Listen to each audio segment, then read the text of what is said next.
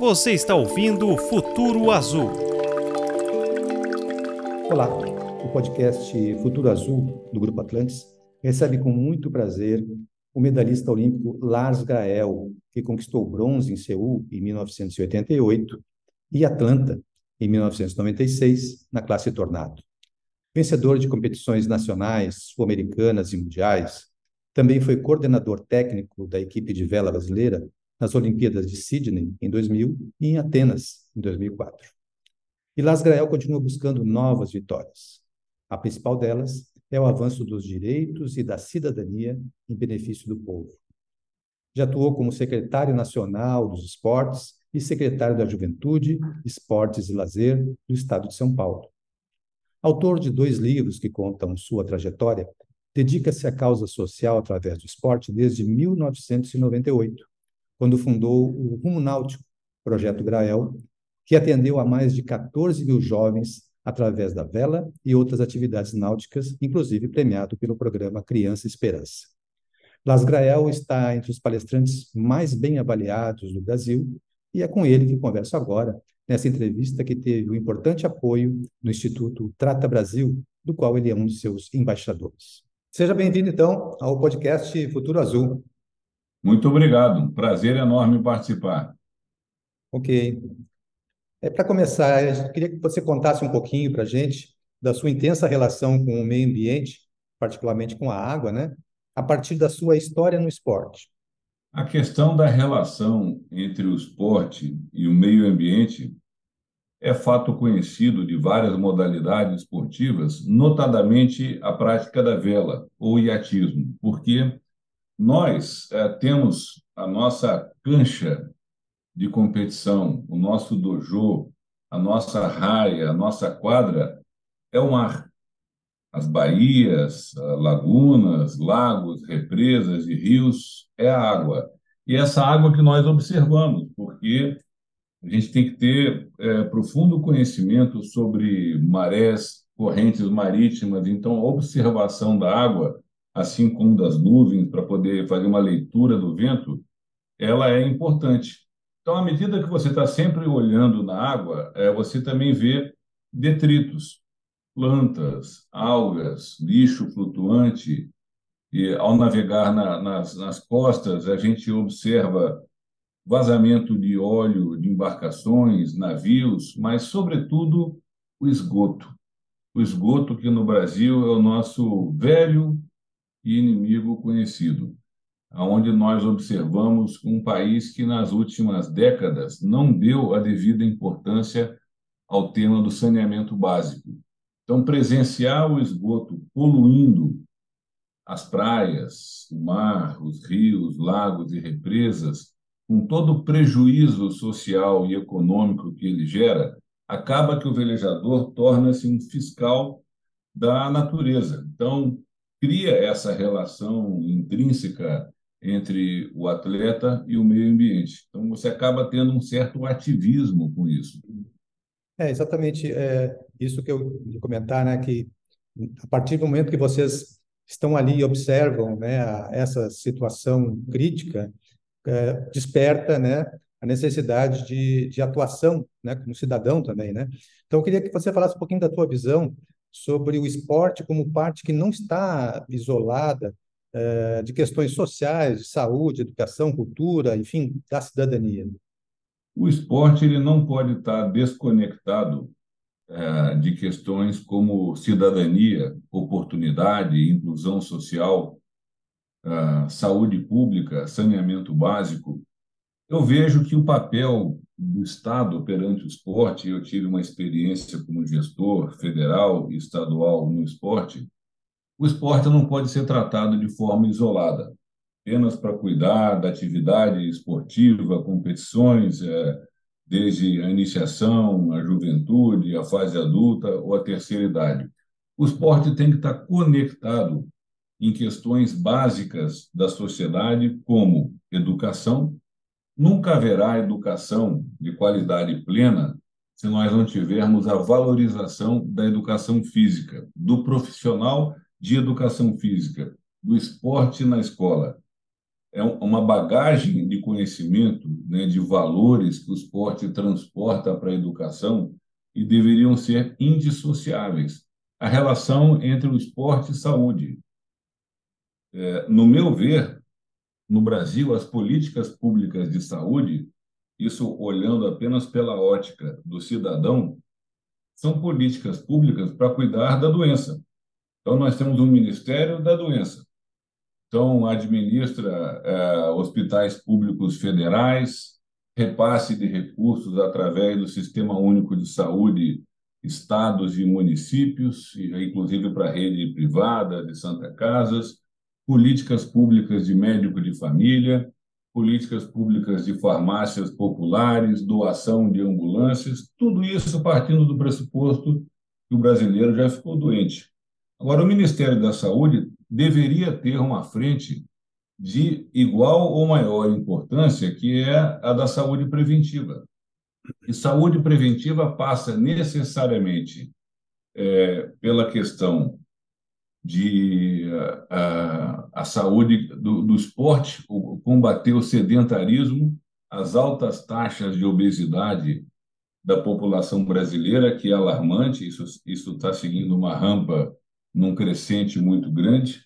Então, é melhorar a qualidade da alimentação, é fundamental também. Primeiro, erradicar a fome, isso é óbvio, é, mas melhorar a qualidade é, nutricional. E a, a, prática esportiva é igualmente importante, você combater o sedentarismo e o esporte no sentido é, da atividade física, que pode até não ser competitiva, estímulo, atividade física nos municípios, a prática de esporte e lazer, esporte de participação. O esporte de, de alto rendimento ele é apenas uma referência. Então, o cidadão, às vezes, é, se sente empolgado de querer pegar uma raquete de tênis porque ele viu a Luísa Stefani, a Bia Haddad Maia é, ganhando uma competição. Isso é um estímulo, né? como é o, o atleta do futebol, referência para a criançada no país todo. Agora, o terceiro vetor de saúde preventiva, que é o saneamento básico, ou combate à ausência do saneamento básico. No Brasil, no ano de 2023, nós convivermos com o fato de que só temos 51,2% do esgoto tratado na população brasileira, ou seja, cerca de 100 milhões de brasileiros não têm atendimento é, de esgoto coletado e tratado. Isso é uma, é uma mazela, é uma chaga inaceitável. E é, e é pela ausência do saneamento básico que você vê a transmissão de, de doenças diversas, é. esquistossomose, diarreia, dengue, chikungunya e outras. Ou seja, trabalhar o saneamento como forma, como política de saúde preventiva seria fundamental. É, a gente vai voltar ainda bastante nesse tema do saneamento, mas só aproveitando que você falou do, da, da questão do esporte, né, integrada a outros, integrada à saúde, você já teve algum, algum tipo de contato com a, com a nova ministra Ana Moser, ou pretende levar sugestões? Porque se fala muito né, na, na importância da integração dos, das ações eh, entre os ministérios, né, para poder ter uma visão mais ampla, né, de, de, resolver os problemas, como você falou, de forma preventiva, né? A Ana Moser é uma amiga de longa data. Desde os Jogos Olímpicos de Barcelona, em 92, desde os Jogos Olímpicos de Atlanta, 96, que ela foi medalha de bronze no vôlei feminino, e na mesma Olimpíada eu também fui na vela, na classe tornado. Então, Ana Moser é uma amiga de várias frentes de batalha, sempre consciente, lutando por boas causas, atuou na Comissão Nacional de Atletas, na criação da Atletas pelo Brasil, da qual ela foi presidente, atuando junto ao Congresso Nacional, reivindicando mudanças no ambiente de governança do esporte, que é uma das grandes bandeiras dela, quando mudou-se a Lei Geral do Esporte, a Lei 9.615, que é a Lei Pelé, os artigos 18 e 18A, que delimitaram mandatos de dirigentes e garantiram a participação de atletas em colegiados de direção uh, esses mandatos passaram a ter, no máximo, quatro anos de mandato, com uma única reeleição, foram mudanças estruturais que ajudaram a terminar as capitanias hereditárias do esporte brasileiro. E Ana Moser teve na frente desse processo. Atuou ah, em, em, programas como Caravana do Esporte, levando o esporte para as comunidades mais necessitadas do país.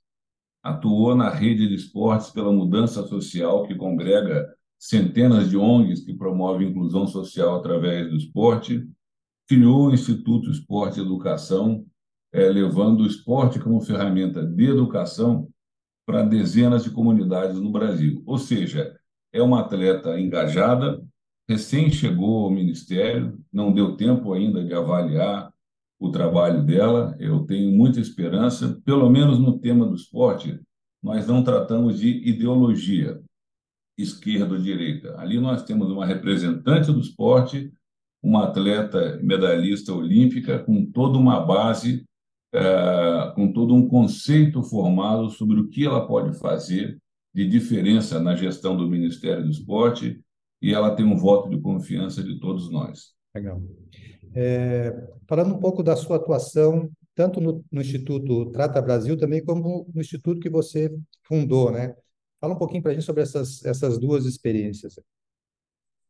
Nós começamos com o projeto Grael na época do meu acidente, lá em setembro de 1998.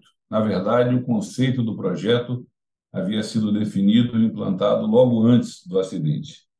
Nós completaremos 25 anos agora, em julho.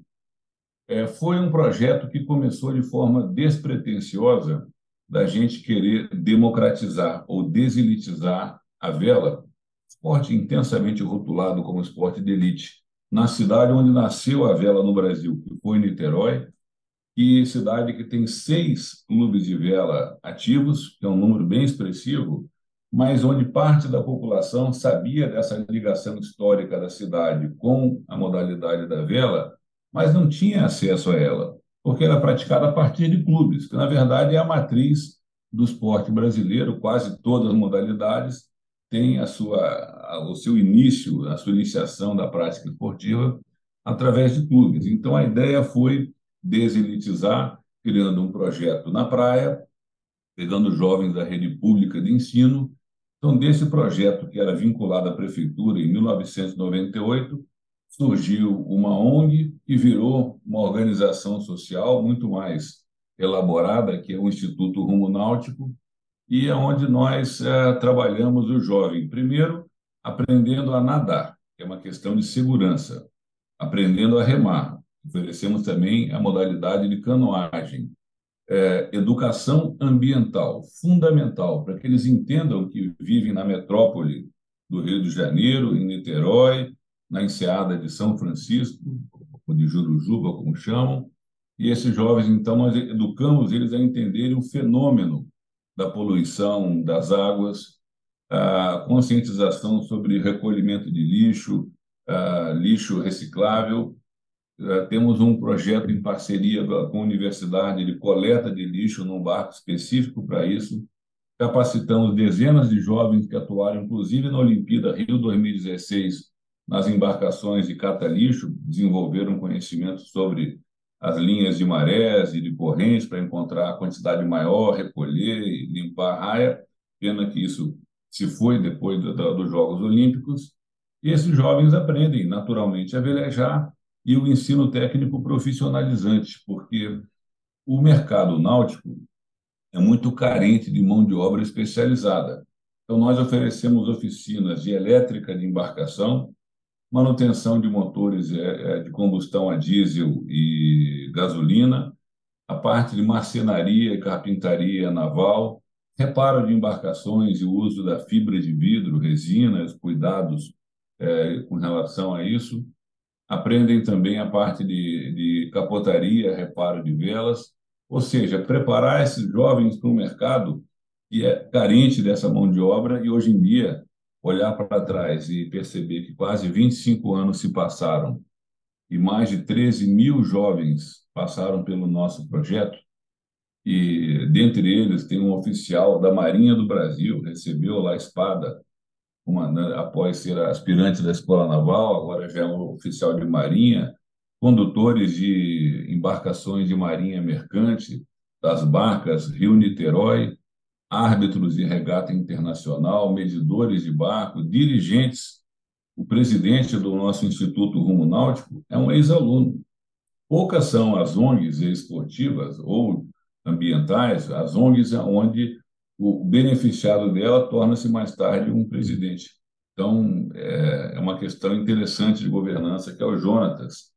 E desses projetos que constituem hoje uma rede náutica educativa no país, que outras iniciativas surgiram e a gente tenta, então, manter é, contato, ajudando, capacitando ideias, soluções, relação com a, com a Marinha do Brasil, e a gente olhar e ver que tem três alunos oriundos desses projetos, dois uh, do nosso grupo em Niterói, que foram campeões mundiais de vela, é muito gratificante. E no Instituto Tata Brasil, que você é um dos, dos embaixadores, né? como é que é a atuação ali? O Instituto trabalha muito há, há algum tempo né? essa questão do saneamento como um foco e é, um, e é uma referência né? em todo o Brasil o trabalho que eles realizam lá.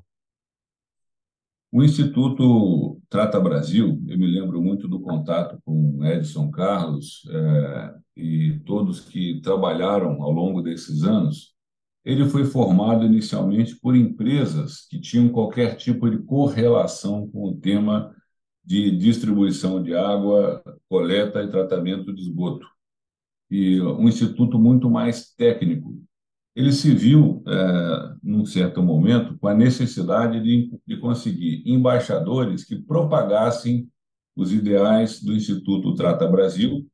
São diversos embaixadores. É, no campo do esporte, nós temos alguns. Daiane dos Santos, da ginástica. O Wilfredo Schurman, da família Schurman. Ah, o Rico de Souza, surfista né, com farta experiência é, citando alguns, Isabel Swan, medalhista olímpica na vela e que também preside a parte da, do esporte olímpico feminino no plano pan-americano e no Comitê Olímpico do Brasil. Então, são pessoas engajadas é, na defesa da causa do saneamento básico no Brasil, ação voluntária, não remunerada, é, nós entramos nisso por acreditar. E isso é uma das formas de melhorar a qualidade de vida do povo brasileiro e com todo o impacto social e econômico. É, você citou alguns, alguns, alguns dados ali do, do problema do saneamento, né? São quase 100 milhões de brasileiros que ainda não têm acesso à coleta de esgoto. Aqui em Santa Catarina, a gente viveu recentemente um problema de, de muitas doenças aqui no litoral, né? É, causadas é, em boa parte pela questão da contaminação das águas. Inclusive, em Florianópolis, foi considerada uma, uma pandemia né, de, de diarreia, de problemas que afetaram a saúde, mas também afeta junto a economia, a geração de emprego, o turismo, né? Porque é, é, num estado, por exemplo, é, que vive muito do turismo, sofrer esse problema é um problema, é uma questão séria. E você fala bastante sobre a, a mudança de mentalidade né, dos poderes públicos, a importância de uma mudança de mentalidade, de uma coisa mais antiquada, aquela coisa do que o saneamento não é não é prioridade, para uma nova visão. Então, eu queria que você falasse um pouquinho sobre, sobre a, sua, a sua visão é, do que seria uh, uma, uma abordagem mais avançada sobre uh, saneamento, sustentabilidade relacionado com desenvolvimento. Santa Catarina é um estado desenvolvido em vários aspectos: parque industrial moderno, comércio atuante, até a preservação de Mata Atlântica tem um índice acima da média brasileira, IDH elevado, destino turístico dos mais importantes do Brasil, mas Santa Catarina tem é, números que são muito menos animadores quando a gente fala de saneamento básico apenas 27,7% é, é, da população é, tem esgoto tratado. Isso é muito pouco, é, é abaixo quase metade da média nacional. Tudo bem, Florianópolis, esse índice é 65,7%. Mas é bom? Claro que não. Meu filho teve recentemente competindo no Campeonato Brasileiro de Vela da classe Snipe em Santa Catarina paraíso turístico, Jurerê, Jurerê Internacional, Canasvieiras, estavam lá competindo, naquele mar lindo, lugar agradável, placa na praia, interditado para banho. Né? A praia estava imprópria. Vejam o, o que isso representa no aspecto turístico. O estrangeiro que vem para o Brasil buscando lindas praias, acolhimento, chega lá, descobre que a praia está imprópria para banho. Por que, que está? Esgoto. Ah, 65,7% do esgoto de Florianópolis é tratado. É só dois terços. É muito pouco. Então, isso vai ter um impacto direto na economia. É um, é um Estado que tem, dentro da sua matriz econômica, o turismo.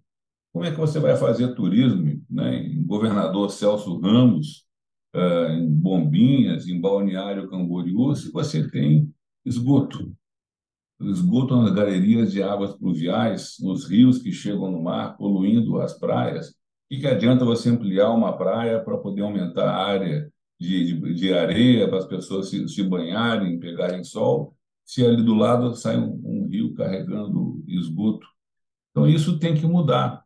Em termos de fornecimento de água, é, você tem no estado, né, em Santa Catarina, 90,9% de água fornecida. Então, pouco menos de 10% não é atendido. Florianópolis é 100%, é universalizado, ótimo. Agora, o tratamento do esgoto, o índice é muito baixo. Eu tive há poucos dias fazendo palestra motivacional em Joinville, bela cidade, um parque industrial enorme do lado, né? Ah, todo o sistema de atacados, logística, abastecimento. Mas Joinville você vê o, os rios que chegam no mar é, é, totalmente contaminados, esgoto, esgoto a céu aberto. Então, esse é um cenário que tem que mudar para o bem da economia e da sociedade catarinense. Falando nisso, a gente está com um marco regulatório, né, o novo marco regulatório do saneamento, que tem justamente a meta né, de universalização até 2033 aí, do saneamento básico. Queria um pouquinho da sua avaliação, se, se avalia que nós, a gente consegue cumprir essa meta, e qual a importância é, da integração entre os investimentos públicos e privados para justamente atingir esse objetivo do, do novo marco regulatório do saneamento. O marco legal do saneamento, que foi aprovado recentemente no Congresso Nacional pelo Executivo, tem metas ousadas até 2033. Seria a população brasileira ter 99% de atendimento pleno, né, de acesso à água, e 90% do, esgotamento sanitário. Pensar que a realidade hoje do Brasil é 100 milhões de brasileiros não são assistidos pelo saneamento básico. No caso de Santa Catarina, para poder atingir essa meta, tem que mais que dobrar o investimento atual em saneamento básico. E tem um problema: saneamento no Brasil, durante muitos anos, foi um empurra-empurra. A quem cabe a responsabilidade? Não, águas, é, recursos de águas, recursos hídricos é competência do, do Estado. Os Estados quase sempre dizem falidos, têm outras prioridades joga um problema ao governo federal. O governo federal finge que tem políticas para isso e faz repasses insuficientes de obras que muitas vezes não acontecem. E o papel do município? Lava as mãos? Não. Tem que unir. É, união, estados e municípios, é, com programas, com metas para cumprir e a iniciativa privada engajada nisso, seja cobrando, seja atuando, seja apoiando. É, essa é uma questão que pode gerar uma, uma economia uh, para o Estado muito grande. Se uh, Santa Catarina conseguisse atingir a universalização uh, com relação ao saneamento básico, em 35 anos, a saúde do Estado teria uma redução de custo de 8,8 bilhões de reais. É muito dinheiro. Ou seja, investir em saneamento tem a questão é, direta né, na economia, seja para o turismo, para você valorizar o turismo ou evitar a perda de turistas que chegam lá, encontram praias sujas e não voltam mais, quanto à questão de saúde preventiva. economizar no Sistema Único de Saúde. Essa é uma conscientização que todos têm que ter.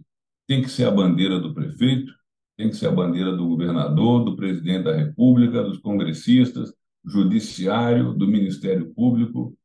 Mas o que existe hoje em dia, muitas vezes, é um conceito de é, relativização da aplicação das leis num país que ainda se faculta à sociedade o, cumprimento ou não das leis. Já houve discurso de presidente da República dizendo: tomara que essa lei pegue. E vocês sabem, tem leis que pegam e leis que não pegam. Ele falou uma verdade, mas não era para ser assim. Então, tomara que o marco legal do saneamento, esse marco regulatório, não seja mera ficção científica, né? que tenham metas anuais. Né? Não dá para empurrar para 2033 um resultado que não está sendo produzido em 2023.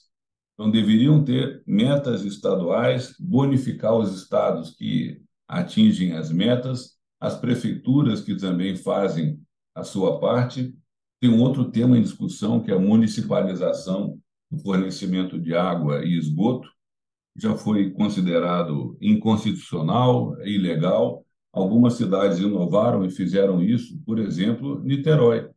É, municipalizou, municipalizou o sistema de água e esgoto e Niterói hoje tem um dos maiores índices, é, dos melhores índices de esgoto tratado no Brasil. Então, em discrepância com o próprio Rio de Janeiro, com toda a metrópole fluminense. Seja, pode ser, é, não seja talvez o único caminho, é um dos caminhos. É, quando você tem meios para poder ter uma sustentabilidade e fazer um investimento nesse sentido. Algo tem que ser feito. É, eu, assistindo algumas entrevistas suas, eu tenho uma, uma história com um encontro seu com o Delfim Neto, que é, conversaram sobre matriz energética, eu achei bem interessante. Queria que você pudesse rapidamente resumir um pouquinho essa, esse conceito aí que, que teve nessa conversa. É, isso, na verdade, veio de um encontro com o ex-ministro Delfim Neto, de quem eu não tinha a menor proximidade até então, quando eu proferi uma palestra ah, para um cliente de empresas de infraestrutura rodoviária e aeroviária também, em São Paulo. E a minha palestra antecedia a do ex-ministro Delfim Neto. Ele assistiu à minha palestra e elogiou, aplaudiu. No final, eu me senti na obrigação de educação de assistir a palestra dele. Confesso que eu tinha baixa expectativa, mas nessa palestra, ele chamou atenção para uma visão de quem tem uma vida enorme dedicada à gestão pública, ao sempre olhando para o aspecto econômico, foi ministro de várias pastas, deputado federal, vários mandatos, experiência ele tem. E ele disse que, no seu olhar, já no avançado da sua idade, ele viu que o Brasil depositou ou deposita muito é, na questão da matriz da extração de óleo e gás do pré-sal, onde o Brasil desenvolveu uma tecnologia, é, tem bacias com, com grandes reservas com relação ao pré-sal, mas ele alertou, embora não seja dele o tema, a bandeira da consciência ambiental, mas é, é óbvio que as mudanças climáticas existem, estão acontecendo, é, a pessoa ser um negacionista disso, de nada adiantará. E ele falou, na visão dele, o petróleo deixará de ser utilizado como meio geração de energia, é, não é pela escassez da oferta, mas pela redução da procura. Porque a matriz energética vai mudar, vai exigir a matriz limpa cada vez mais. No Brasil, nós sabemos explorar, desenvolver e admitir que nós temos uma matriz diversificada, parte dela limpa, a matriz hidroelétrica, a matriz hidráulica, a matriz eólica, a matriz termoelétrica, é, mais é, fotovoltaica e outras formas, né? bagaço de cana, mas o Brasil vai ter a necessidade de mudar a sua, a sua matriz ou reduzir a dependência dos combustíveis fósseis. E ele disse: o custo da extração é, do óleo e do, e do gás do pré-sal ele é muito elevado. Se o barril do petróleo mantivesse com o valor histórico acima desse custo, você tem uma perspectiva de resultados é, da Petrobras ou, ou das demais é, concessionárias. Mas ele falou que não. O que vai acontecer é que a, a demanda será menor do que a oferta, o preço do barril tende a baixar e o, o todo o nosso investimento do pré-sal pode colapsar. Ele disse que é a maior riqueza que o Brasil tem, em alguns lugares do planeta, um barril de água potável já vale mais do que um barril de petróleo. Então, preservar o nosso aquífero, as nascentes, né? a mata ciliar, todo o nosso potencial hídrico, preservar rios, lagos e represas é fundamental. Olhar para o lado da água. E, nesse caso, não poluir os rios. Vejam o Rio Doce, uma história tão bonita, né? um rio que traz é, no seu leito cidades de grande relevância para a economia e para a vida social do país, os acidentes é, ambientais recentes e o impacto que trouxeram ao, ao Rio Doce. Vamos deixar o rio morrer? Não. Isso acontece com praticamente todo lugar do Brasil. A região amazônica, tanta preocupação internacional com relação à preservação da Amazônia, mas qual que é o índice de saneamento básico dos estados, por exemplo, de Amazonas, do Pará, das capitais, né, de Manaus, de Belém, baixíssimo. Essa é uma preocupação que nós temos que ter.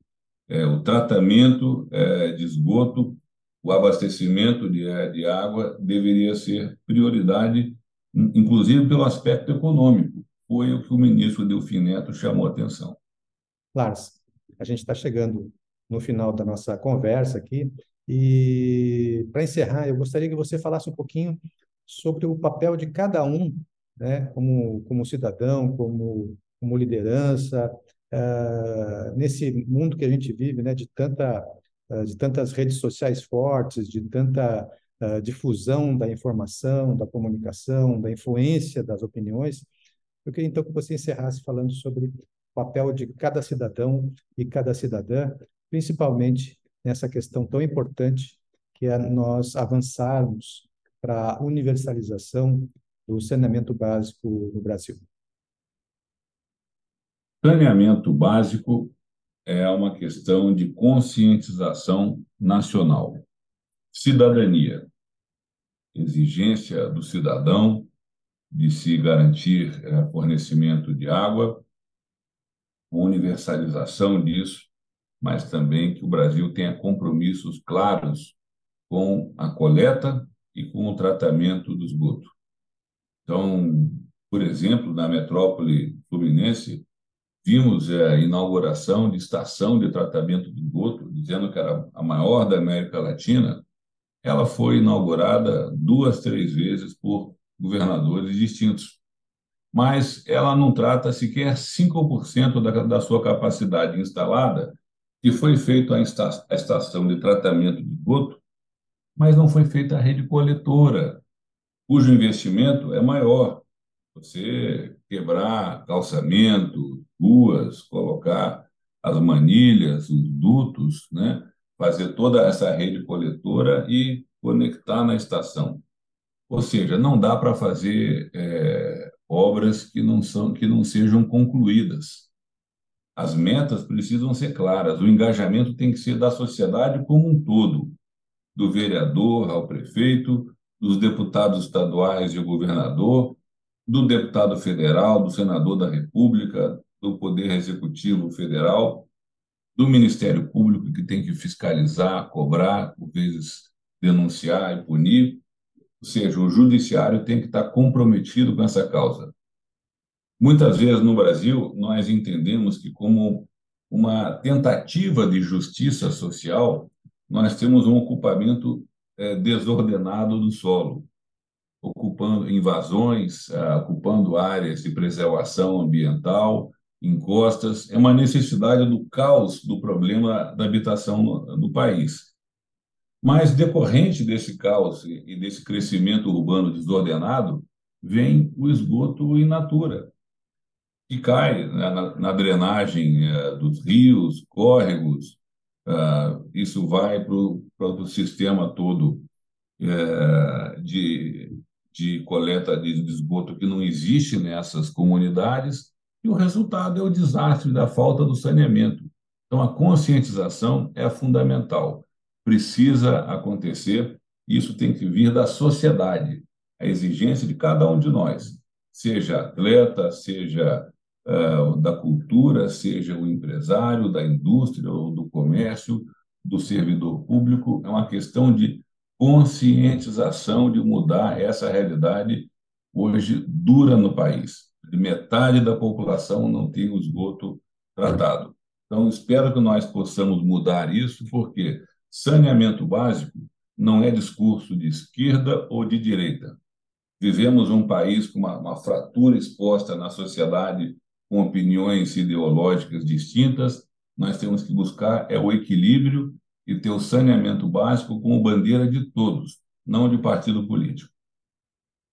Lars, obrigado pela tua presença e espero que esse programa, de alguma maneira, também tenha esse papel né, de, de contribuir aí para a conscientização de todos. Em nome do Grupo Atlantis, eu agradeço a presença do medalhista Lars Grael, também agradeço o Instituto Trata Brasil, que nos apoiou nessa entrevista, e você que quiser acompanhar outros episódios do podcast Futuro Azul, acesse grupoatlantes.com.br e também as nossas redes sociais. O podcast Futuro Azul sempre trata de temas relevantes relacionados a saneamento e sustentabilidade. Até breve e até a próxima.